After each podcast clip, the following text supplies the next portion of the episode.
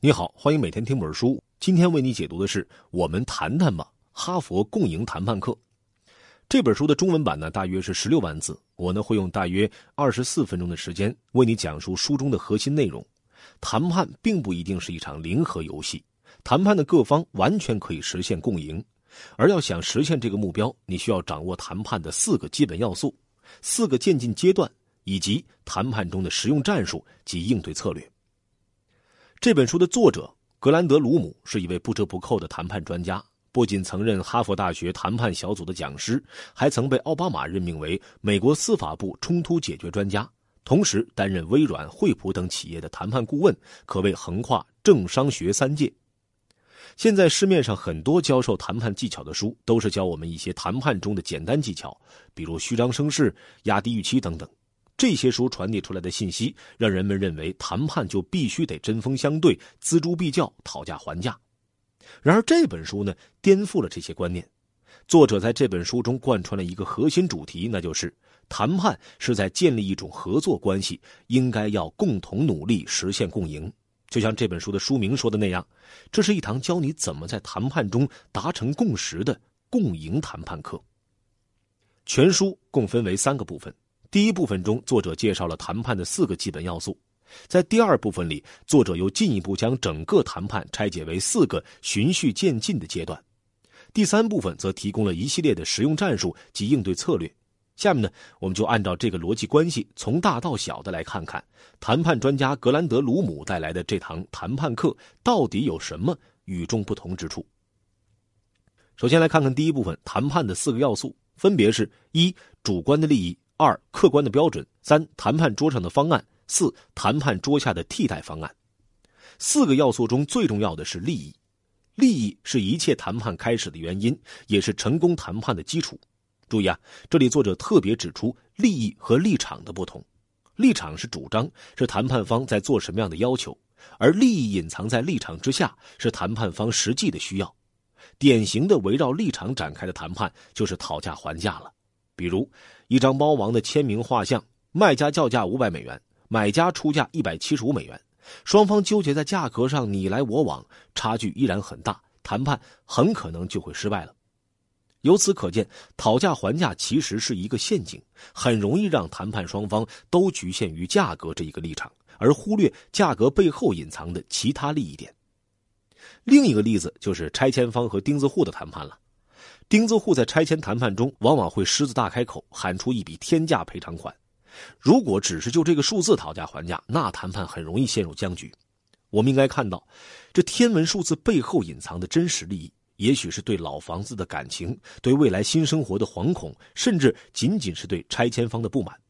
如果能意识到这些利益点，谈判立刻也多出了很多切入点。在复杂的谈判中，双方会有很多利益点，会有主次轻重之分。如果仔细分析，就会发现双方一定有共同的利益、不同的利益以及互相矛盾的利益。在实战中，作者就建议我们在谈判前花些时间了解双方的利益以及这些利益的优先级，做到知己知彼。多做这样的提问：这项提案的背后动机是什么？透过现象看本质，发掘隐藏在对方主张背后的利益，我们就迈出了达成协议的第一步。好，说完了利益，我们来看第二个要素——方案。简单说，方案就是满足双方利益的各种解决办法。这里有两个关键词：第一是满足双方利益，第二是各种。满足双方利益很好理解，至于各种，其实是说呀，方案的形成应该是一个集思广益的过程。在作者看来，方案是做大蛋糕的工具，是谈判产生价值的地方。我们在谈判中会不自觉地进入一个误区，那就是对方得到了什么，我们就失去了什么。其实呢，问题是双方共有的。需要双方充分沟通，了解各自的利益诉求，然后共同想办法找出各种可以满足利益的方法。作者呢不建议一开始就抛出自己的方案，那是在闭门造车。可以先有一个大体的想法，然后在与对方沟通的过程中不断的修正、填充细节。在上谈判桌前，我们可以做两种准备：最可行协议和最差可行协议。最可行协议就是最终理想方案的雏形。准备一个最可行协议，能帮助我们在谈判桌上有的放矢，提高效率。另一个准备就是最差可行协议，也就是我们俗话说的底线了。提前想好自己的底线是什么，可以帮助我们快速判断谈判是不是达到一个临界点。比如，对方开出的条件已经比我们底线还差，那么此时达成协议就没有意义了。那我们就要考虑替代方案了。这在稍后我们还会具体介绍。好，双方共同讨论出了很多方案之后，怎么做筛选呢？作者就建议一定要有客观的标准，这就进入谈判的第三个要素——标准。因为谈判中双方援引的道理都是从自己的角度出发的，如果双方都只是强调自己的道理，自说自话，那就很难找到共识，而谈判也会变成以这种对抗性的耐力比拼。即使引入客观的标准，比如法律、先例、类似的案例、第三方评估或者市场价格等等，可以让谈判双方把关注点转移到方案本身的公平以及合理性上，化对抗为合作，共同寻求更公允的方案。当然，作者也指出，要找到公允的标准，并不是一件容易的事儿。如果谈判双方各有标准，甚至标准干脆是互相对立的，可能还会更加麻烦。这个时候呢，作者就给我们提供了两个办法。第一个办法，双方都可以依据自己的标准来谈判，但一定要站在对方的角度解释，为什么按照我的标准更符合你的利益。第二个办法就是创造一个新的混合标准。第二个办法在一些国际性的谈判中啊，就常常出现。比如一般来说呢，国际谈判应该遵守一个标准准则，就是任何国家无权干涉他国的内政。但是呢，比如遇到一条河流经几个国家，上游的国家要建水电站，下游的国家要用饮用水，都是各国内政，但彼此却息息相关。这时候就需要一个新的标准了。事实上，在一九六零年，印度和巴基斯坦就因为这样的问题达成了印度河河水协定。虽然说后来印巴关系一直紧紧张张，但是这份协定却为所有需要分享水资源的国家定下了新的标准。以上呢，我们已经介绍了谈判的三个要素，但是我们往往会忽略掉谈判桌外的第四个要素，那就是当协议没有达成的时候，我们是不是有替代的方案呢？前面介绍过，如果已经达到了底线，达成协议就没有意义了，因为那反而有损我们的利益，那么我们就应该采取备用计划了。所谓替代方案，并不需要谈判对手的认同，而是谈判未达成协议时，双方各自会采取的行动。要为自己的谈判做足准备，上谈判桌前就应该已经准备好自己的替代方案了。带着替代方案去谈判，可以增强我们的信心，也就是俗话说的心中有底。不仅如此，更重要的是，我们也要预估一下对手的替代方案，这样当对手做出威胁时，也可以更加从容的应对。好了，到这里呢，关于谈判的四个要素就介绍完了。我们来回顾一下：利益、方案、标准和替代方案是谈判的四个要素。把这些要素牢记于心，可以帮助我们在谈判的关键阶段知道如何做大蛋糕，而不是急于瓜分蛋糕。这在书中的第二部分还会有详细的介绍。那么，从实践的角度，一场谈判应该有哪些程序呢？这本书的第二部分就介绍了谈判的四个关键阶段：规划。发掘和改进以及决策。首先来看一看规划。尽管还没有上谈判桌，但在规划的阶段，我们就已经开启谈判了。好的规划就像是打地基，可以帮我们预估谈判中遇到的各种问题，减少畏难情绪。在规划阶段，作者建议我们应该做三件事：设定目标、制定议程以及传递核心信息。我们一个一个来看。规划阶段最重要的一个任务就是确定这场谈判的目标。作者把谈判的目标分为两类：实质目标和关系目标。要知道，一场复杂的谈判可能是由多次会谈组成的，每次会谈都应该确立一个实质目标。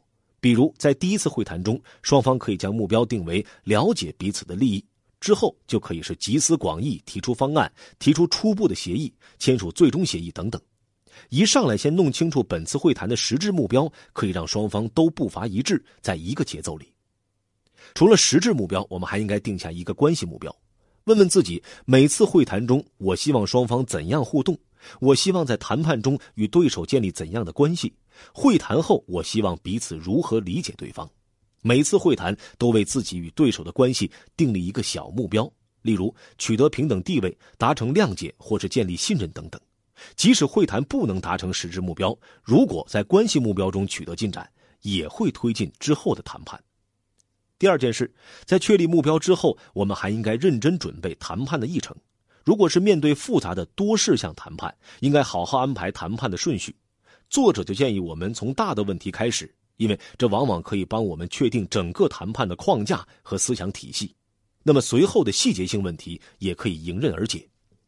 另一个建议是，先解决比较简单的问题，因为这有助于快速建立信任的关系。但是也不要把最难的问题放到最后，因为这很有可能导致在最后一个关键问题上功亏一篑，让整场谈判无功而返。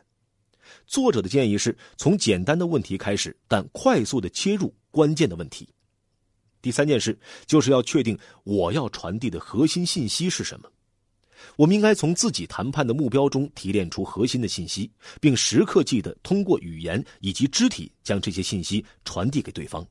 这里呢，作者就建议我们一定要准备一个好的开场白，并且在一开始就直击核心信息。比如这场谈判我们要传递的信息是创造共同价值，那开场白就可以这样说：很高兴能与贵方一起讨论合作的事儿，我真诚的相信我们有机会达成一个能很好服务于双方的协议。今天我们会认真倾听贵方的目标和愿景，我们认为这样做有助于达成最有价值的协议。好了，来复习一下：设定目标、制定议程以及传递核心信息，就是作者建议我们在谈判的规划阶段一定要去做的三件事好，规划结束，我们要正式面对面开始谈判了。作者说，这时我们就进入谈判的发掘和改进阶段。注意啊，由于这两个阶段紧密相连，我们会放在一起介绍。为什么说发掘与改进紧密相连呢？作者在第一部分里介绍了谈判的四要素：利益、方案。标准和替代方案。那在发掘和改进这两个阶段里，我们将反复在这四个要素中不断迂回往复，从发掘到改进，再发掘再改进，最终打磨出一个理想的方案。先来看发掘阶段，在发掘阶段，我们需要比较多的关注谈判的前两个要素：利益和方案。具体而言，就是不断发掘对手的潜在利益，以及集思广益的形成各种各样的方案。那怎样去发掘对方的利益呢？其实也非常简单，那就是合理的提问。大部分谈判者呀都没有花足够的时间去提问或者问对问题。如果一开始就表现出对立情绪，谈判者就会显得理直气壮、无所不知，丝毫想不到应该通过发问来真正了解对方。于是双方都把大量的时间花在争辩与评论当中，很容易就陷入了鸡同鸭讲的僵局。要避免这种情况，我们就要明白，首先的任务是去发掘对方。那提对问题就比争辩显得宝贵的多。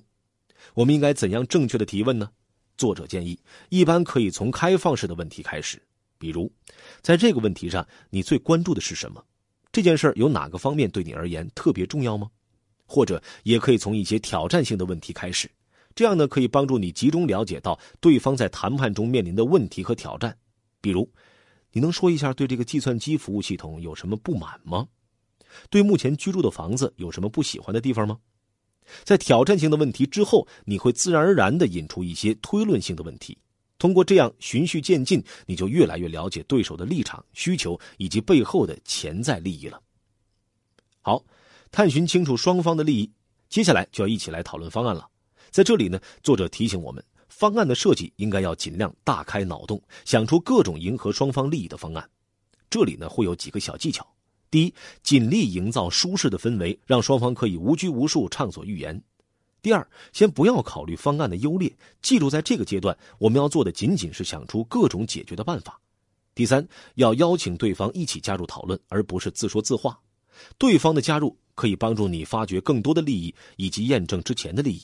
我们可以多多引导对方，比如问问：目前有两种办法可以考虑，你还有其他可行的办法吗？以上我们主要讲了发掘阶段常常需要关注的两个要素：利益和方案。那么到下一个阶段改进阶段，我们则需要关注另外两个要素：标准和替代方案。脑洞大开，罗列了一堆解决方案后，我们要开始筛选了。这时呢，就应该引入标准。标准可以帮我们快速识别，并且摒弃掉那些不合理的方案，去伪存真。当然，在实践中往往没有那么简单。选取哪个标准对谈判方是非常关键的。我们当然倾向坚持那些看起来对自己更有利的标准了。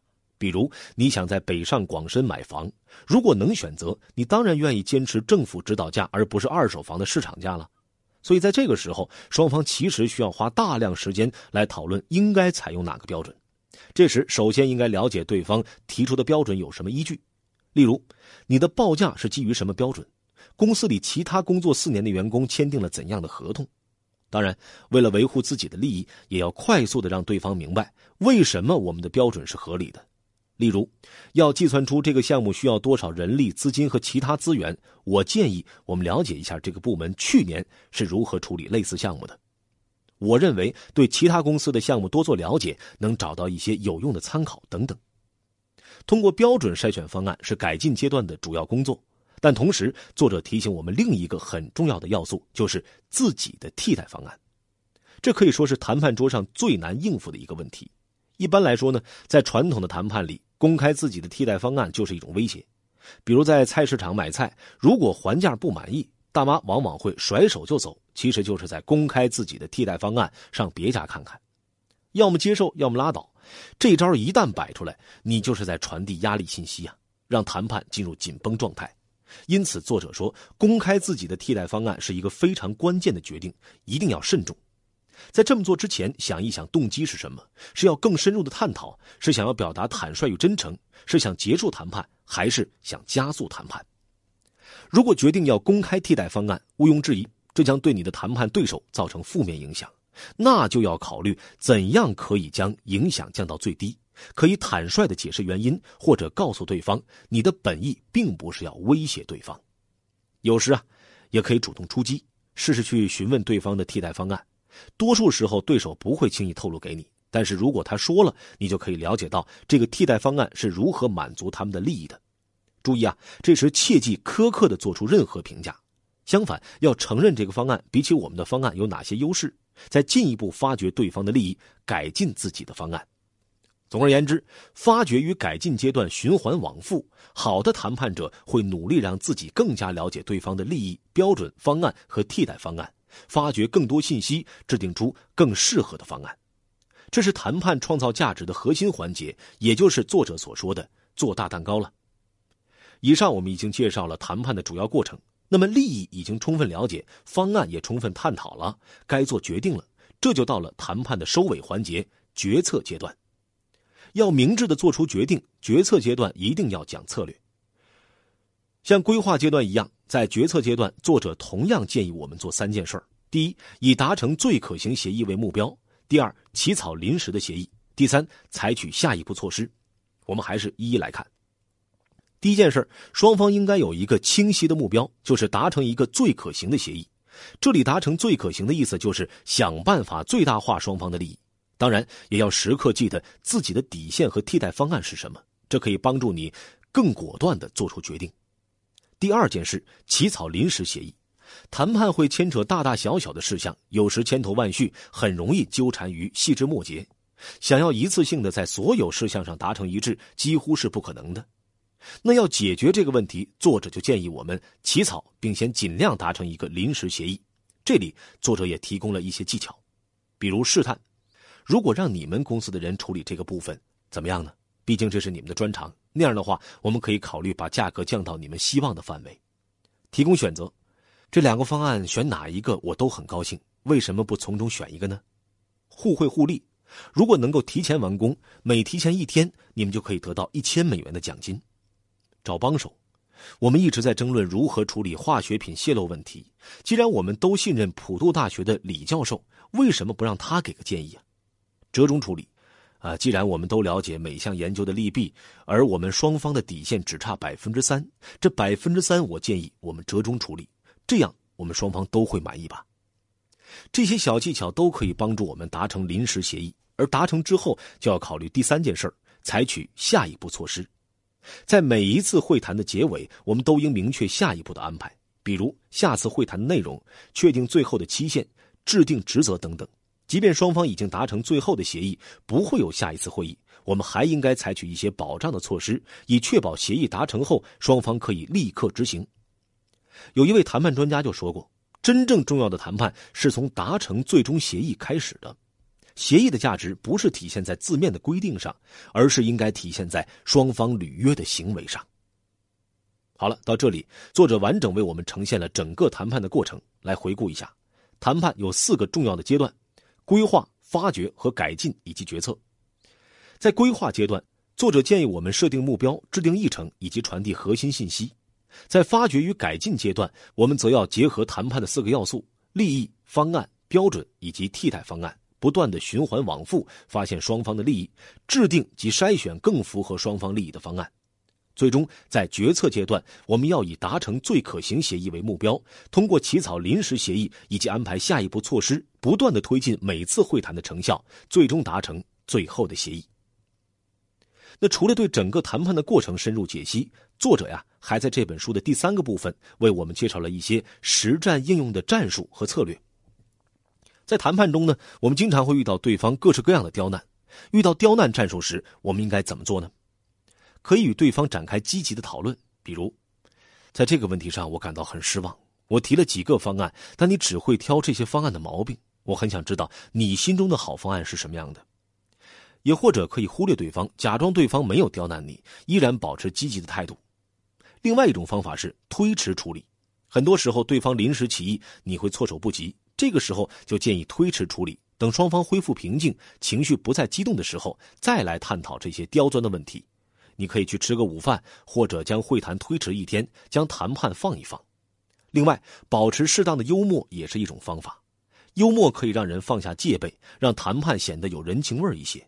举个例子，在一场重要的谈判中，对方采用了黑脸白脸的战术，作者就说：“我感觉我们的谈判就像警匪剧中的一幕，你们中的一些人很严厉，另一些人却显得通情达理。我觉得自己只能招供。好吧，我承认是我打劫了那家银行。”有的时候，谈判对手会把你所有的想法都拒之门外，这就是所谓的围篱战术。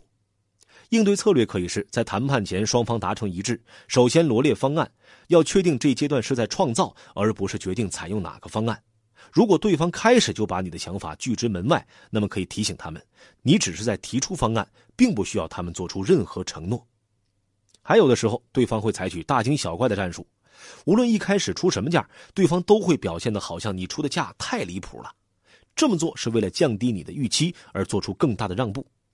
应对的策略有：尽量多了解他们的利益和标准，也让他们了解你的出价所依据的标准，找到要靠的谱，大家就不会觉得离谱了。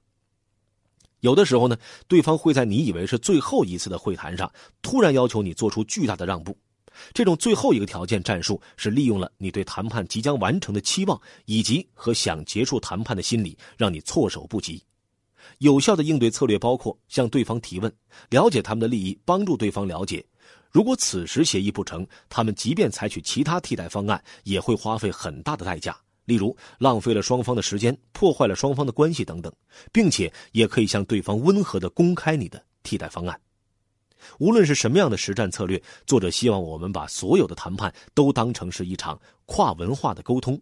假定自己和对方的交流就是来到一个完全陌生的国度，最重要的就是保持敏锐、诚实以及开放，找到彼此的文化鸿沟，用理解、同理心和互相尊重搭建沟通的桥梁。